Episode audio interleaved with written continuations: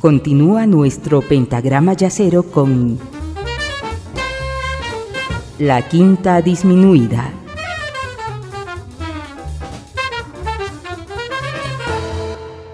Gracias por continuar acompañándome en esta sesión de la quinta disminuida en la que estamos escuchando la maravillosa música de Jaco Pastorius.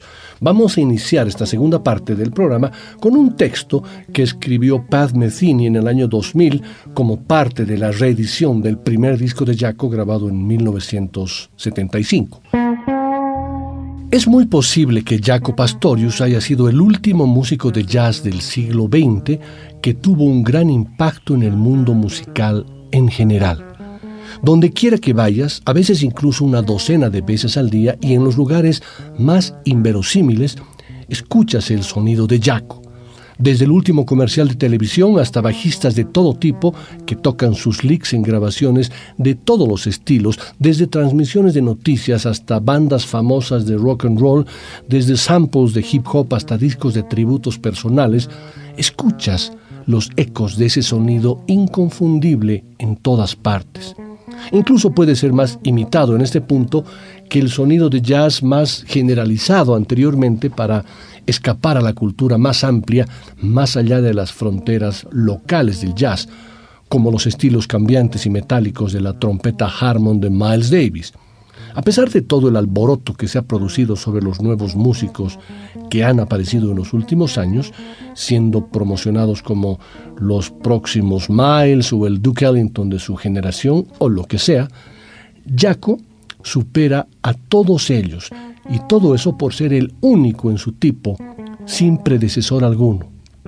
El único músico de jazz posterior a 1970, conocido por su nombre de pila en todos los fanáticos de la música de todas las variedades, en todo el mundo, desde las profundidades del África, donde es venerado casi como un dios, hasta los pasillos de la mayoría de las universidades de música en todo el planeta.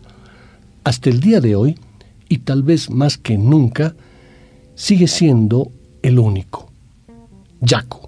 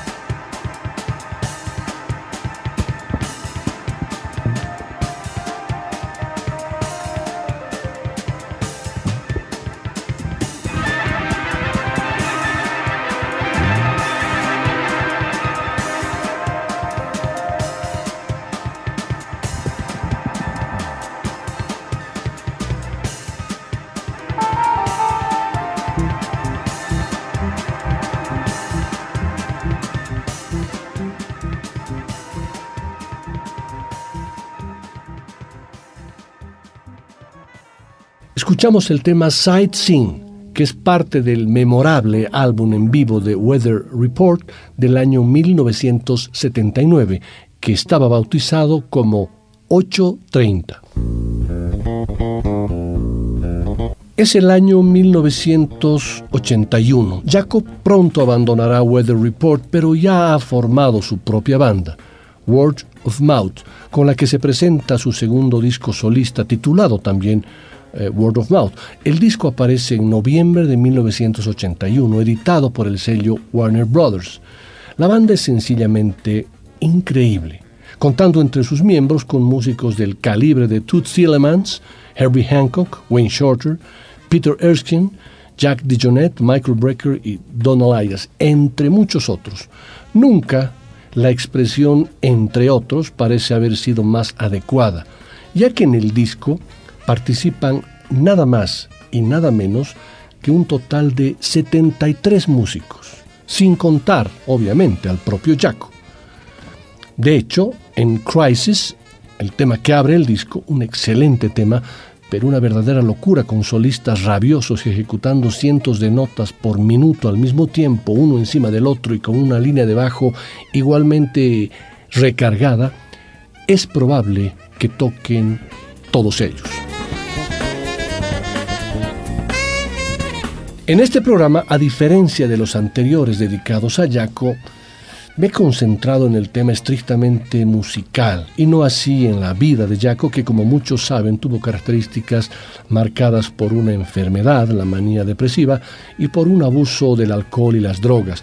En, en este programa más bien me he centrado en el periodo que va desde 1975 hasta 1982 y a pesar de que quería evitar el tema relacionado a la vida personal de Jaco, creo que es imposible no hacerlo. Y a estas alturas, en el año 1981, la salud mental de Jaco comienza a empeorar y su actitud irresponsable hacia las drogas y el alcohol ciertamente no lo ayuda. Su hija, Mary Pastorius, comenta lo siguiente al respecto. Él se había convertido en un ícono, en la cosa Jaco. Sí, él era un fenómeno, pero no una cosa, no una máquina, no un dios. Las historias que rodean su comportamiento cada vez más errático durante estos años se han hecho populares, casi míticas, pero la realidad consiste en que mi padre era solo un hombre y un hombre muy enfermo que necesitaba ayuda. Esto no es ningún mito, no es excitante ni romántico, es la verdad. Puedo recordar cómo notaba esos cambios en el carácter de mi padre en el principio de los años 80, cambios sutiles, pero que estaban ahí. De todas formas, esto era difícil de medir para mí, porque yo no estaba con él diariamente debido a su reciente divorcio de mi madre. Posiblemente el tema que abre el disco Word of Mouth nunca estuvo tan bien titulado, tal vez reflejando lo que ocurría en ese momento en la cabeza de Jaco. Esto es Crisis.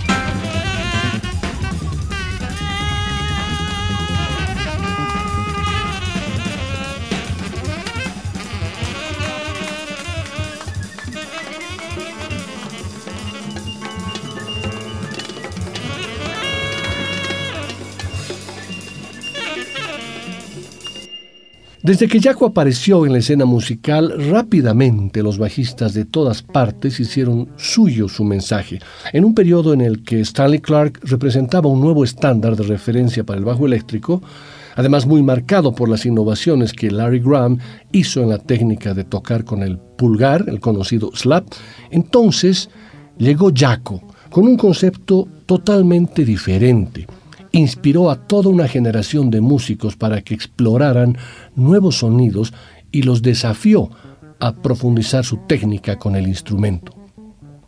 Como el discípulo de Jaco, Jeff Andrews reconoce y dice lo siguiente, Jaco fue una guía para muchos, nos enseñó que el bajo podría ser como cualquier otro instrumento, como un piano, una conga, un saxofón. Hizo que muchos instrumentistas tomaran conciencia de ello. Mark Egan que tuvo a Jaco como profesor privado en, en, Miami durante el verano de 1973, recuerda el gran impacto que Jaco ejerció sobre él en esos tiempos. Y él menciona lo siguiente, había escuchado mucho a Stanley Clark y estaba muy impresionado con lo que había hecho con la banda Return to Forever, pero armónicamente hablando, el enfoque de Jaco era muchísimo más avanzado y tocaba con una intensidad y actitud aterradoras. Esta fue una de las cosas que me enseñó en sus clases. El simple hecho de tocar con él, de estar con él en la misma habitación, me enseñó a interpretar la música con una especie de convicción que hasta la fecha desconocía por completo. Según muchos músicos, críticos y seguidores de Jaco, uno de los temas más completos del bajista fue el titulado Three Views of a Secret tema que mostraba su genialidad como bajista, compositor, arreglista y director.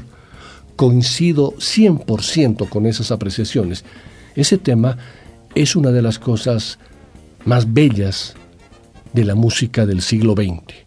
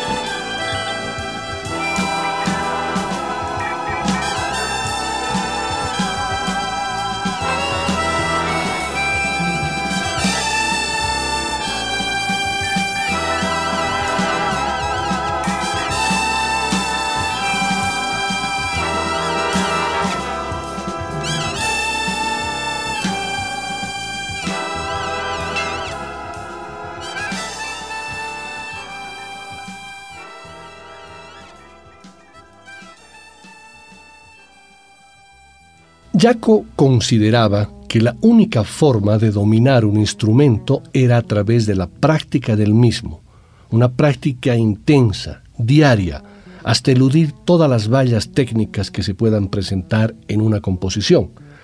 Las composiciones de Johann Sebastian Bach se han caracterizado siempre por deleitar a los eruditos y también a los simples mortales.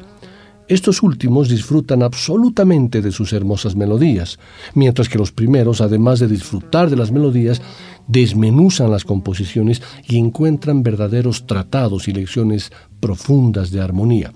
Ahora bien, muchos músicos de jazz e inclusive del rock han querido demostrar su admiración hacia Bach introduciendo alguna composición de este en sus discos. Hay varios ejemplos de la tocata y fuga en re menor a cargo de guitarristas del rock que se caracterizan por su impresionante digitación a prueba de fusas. Jaco también introdujo una composición de Bach en su segundo disco solista, que les dije Word of Mouth, tema en el que demuestra una precisión de neurocirujano al tocar cada una de las notas de la fantasía cromática y después de esa pulcra interpretación introduce en la mitad del tema un arreglo contemporáneo que nos vuela la cabeza.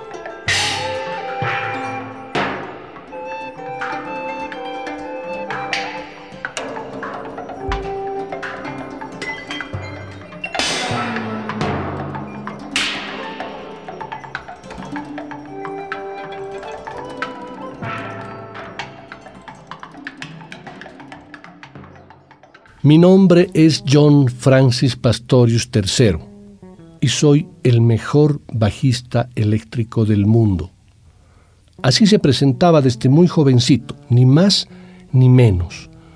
No existe fanático del jazz que no conozca a Jaco Pastorius. No hay bajista que no lo idolatre. Jaco vino a revolucionar el mundo del jazz tanto en aspectos creativos de sus composiciones como en la manera de tocar el bajo eléctrico Antes de Jaco, el bajo era un instrumento bidimensional. Jaco le dio una tercera dimensión.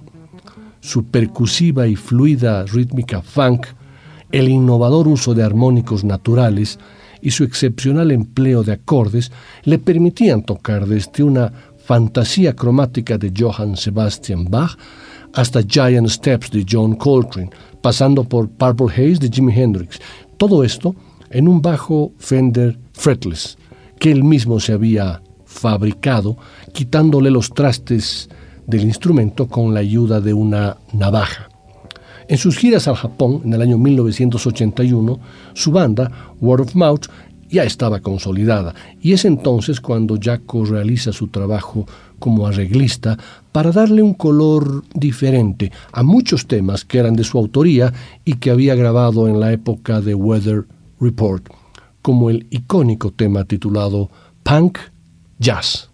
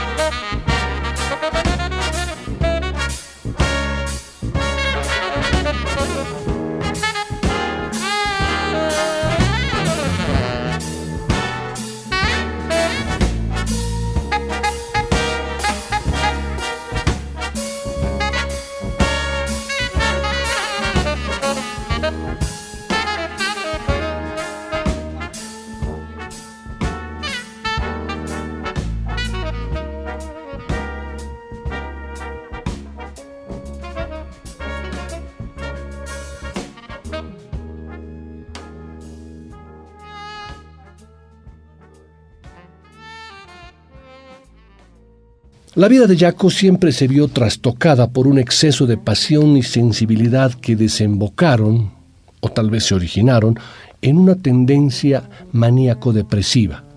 Al final de la época con Weather Report, Jaco comenzó a abusar del alcohol y de las drogas, precipitando así la caída de su estabilidad emocional de por sí frágil.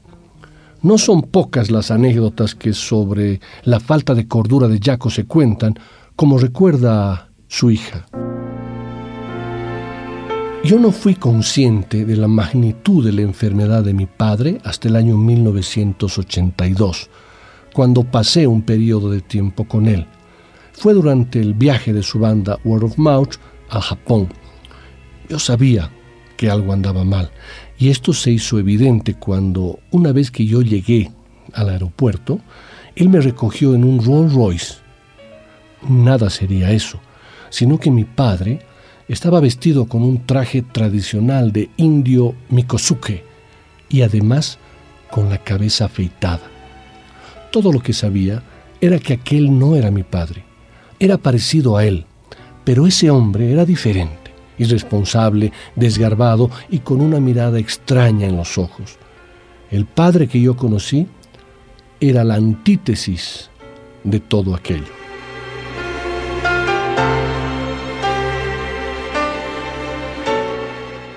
Autoestima exagerada, sensaciones de grandeza, disminución de la necesidad de dormir, ganas de hablar más de lo necesario, sensación de pensamiento acelerado, concentración dispersa, pasando de una a otra cosa con facilidad, conductas alocadas, euforia excesiva, irritabilidad inusual, ideas de grandeza, aumento del deseo sexual, energía excesivamente incrementada, falta de juicio, comportamiento en forma inapropiada en situaciones sociales y olvido de las consideraciones éticas son las características y signos que clínicamente describen a alguien que presenta lo que se conoce como trastorno bipolar, también conocido como manía depresiva.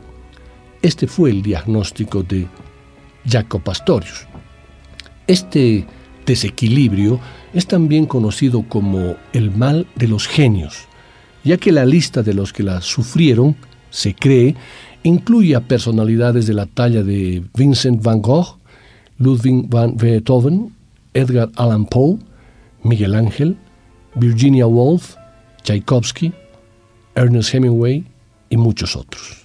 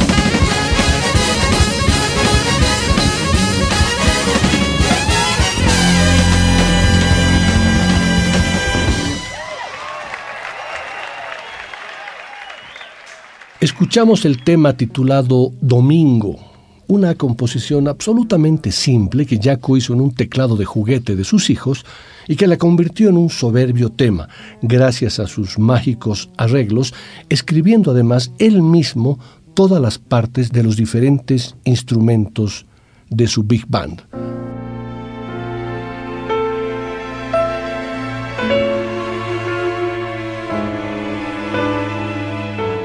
El groove de Jaco era notoriamente diferente al de cualquier bajista, y esta característica, la del groove, se hace profundamente evidente en temas que tienen un aroma completamente funk, como lo escucharemos en el clásico The Chicken de James Brown, al que Jaco le añade un toque que convierte esa interpretación en la mejor que escuché de ese tema, en el que además se produce un despliegue de varios instrumentos que improvisan, siempre soportados por los sólidos cimientos del bajo de Jaco Pastorius en conjunción con el toque de la batería de Peter Erskine.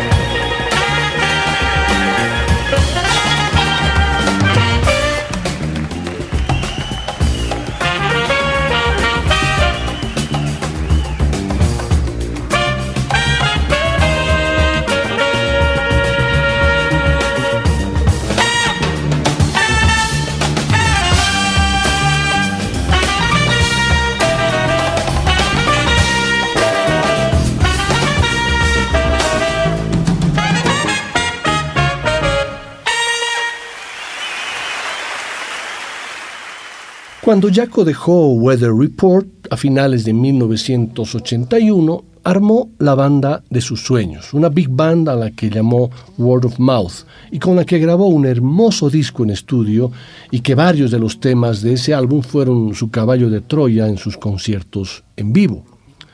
Por lo general se considera que Jaco Pastorius nunca logró hacer un álbum más innovador, redondo y, definitiva, y en definitiva mejor que su impecable debut homónimo, su primer disco. Si bien en líneas generales estoy de acuerdo con esa afirmación, también me parece que su álbum Word of Mouth revela una faceta más que notable del bajista, su magnífico gusto musical para arreglar para una big band.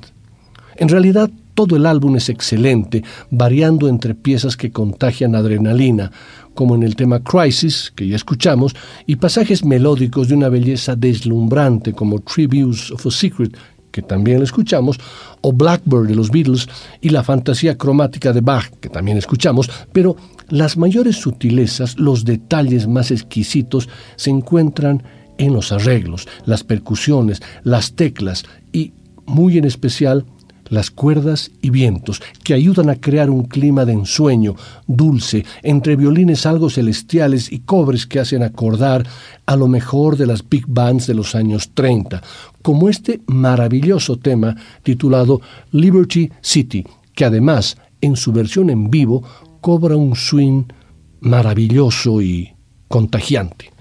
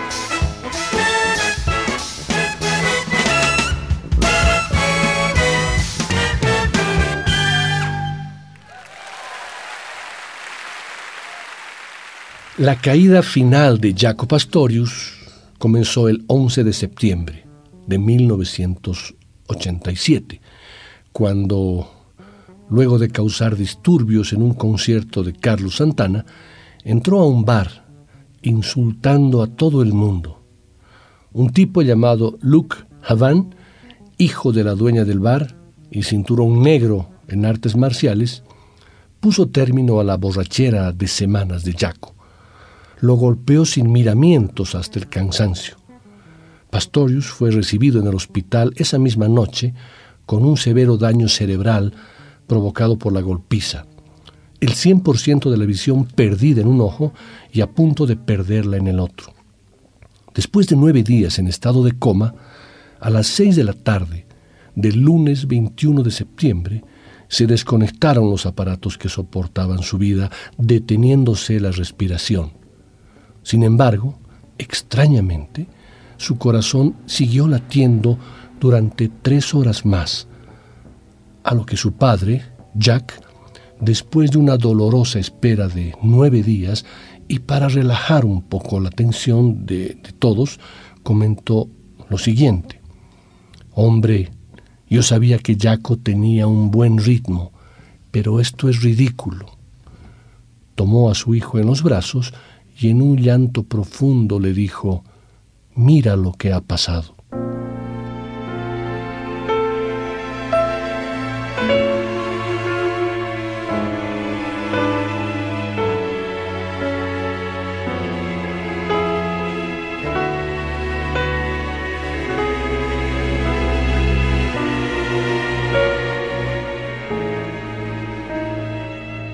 El funeral de Jaco estuvo lleno de gente, sobre todo músicos que habían compartido con él a lo largo de su carrera musical. Durante la ceremonia, Joe Zawinul, Wayne Shorter y Randy Burson y otros músicos interpretaron la composición Tributes for Secret. Pat Metheny no paraba de llorar junto a la tumba. Una vez que el sacerdote elevó una oración, hubo un silencio y a lo lejos se escuchó el silbido de un tren su amigo, Bobby Economo, recuerda conmovido ese momento, ya que le traía a la memoria la primera grabación de Jaco con Weather Report, en la que al inicio se escucha el sonido de un tren. Cerramos esta sesión con el mágico solo de bajo de Jaco en el himno titulado América.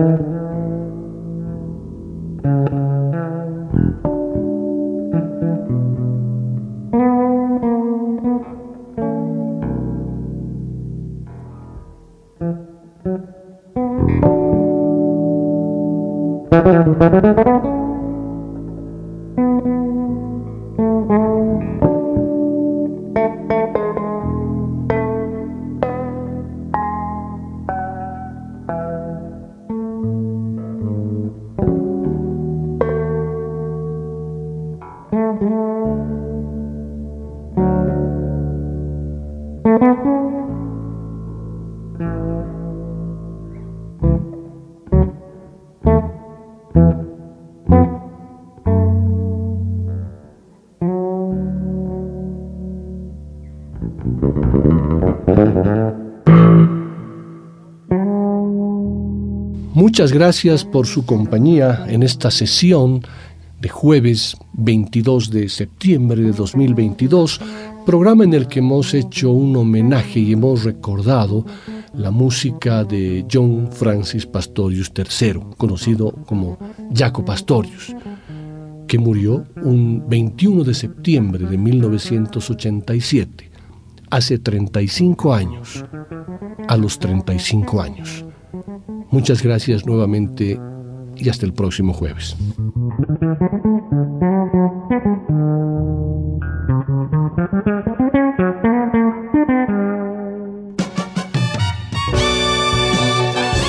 La Quinta Disminuida. Una producción de Nicolás Peña.